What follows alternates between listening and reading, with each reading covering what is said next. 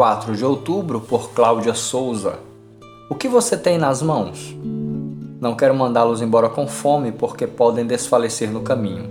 Mateus 15, verso 32, parte B. O povo retornaria para casa cansado e com fome. Então Jesus milagrosamente multiplicou pães e peixes e deu para a multidão que estava faminta após longo tempo de caminhada. Sim, com cinco pães e dois peixinhos, na presença dos discípulos e de tanta gente, ele alimentou uma multidão. O Filho de Deus multiplicou pães e peixes porque ele é Deus. Aleluia! Quando amamos, temos misericórdia, executamos atos de amor para com o próximo. Temos pouco, mas repartimos, ajudamos e temos disposição de caminhar, encorajar, fazer com que algo bom e novo aconteça na vida de alguém que precisa do nosso apoio.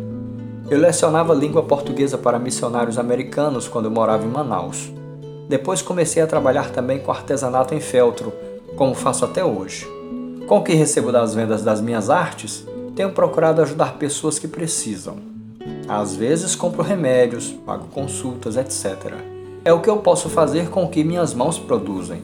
Porque o Senhor me ajuda nisso, então não sou eu, é Ele que abençoa esta ou aquela pessoa. O que você tem nas mãos que pode ajudar alguém? Nunca pense que você não pode ajudar o próximo. Peça ao Senhor criatividade e discernimento para ajudar pessoas que realmente precisam e, acima de tudo, faça tudo como se fosse para o Senhor. Siga o exemplo de Jesus e tenha compaixão.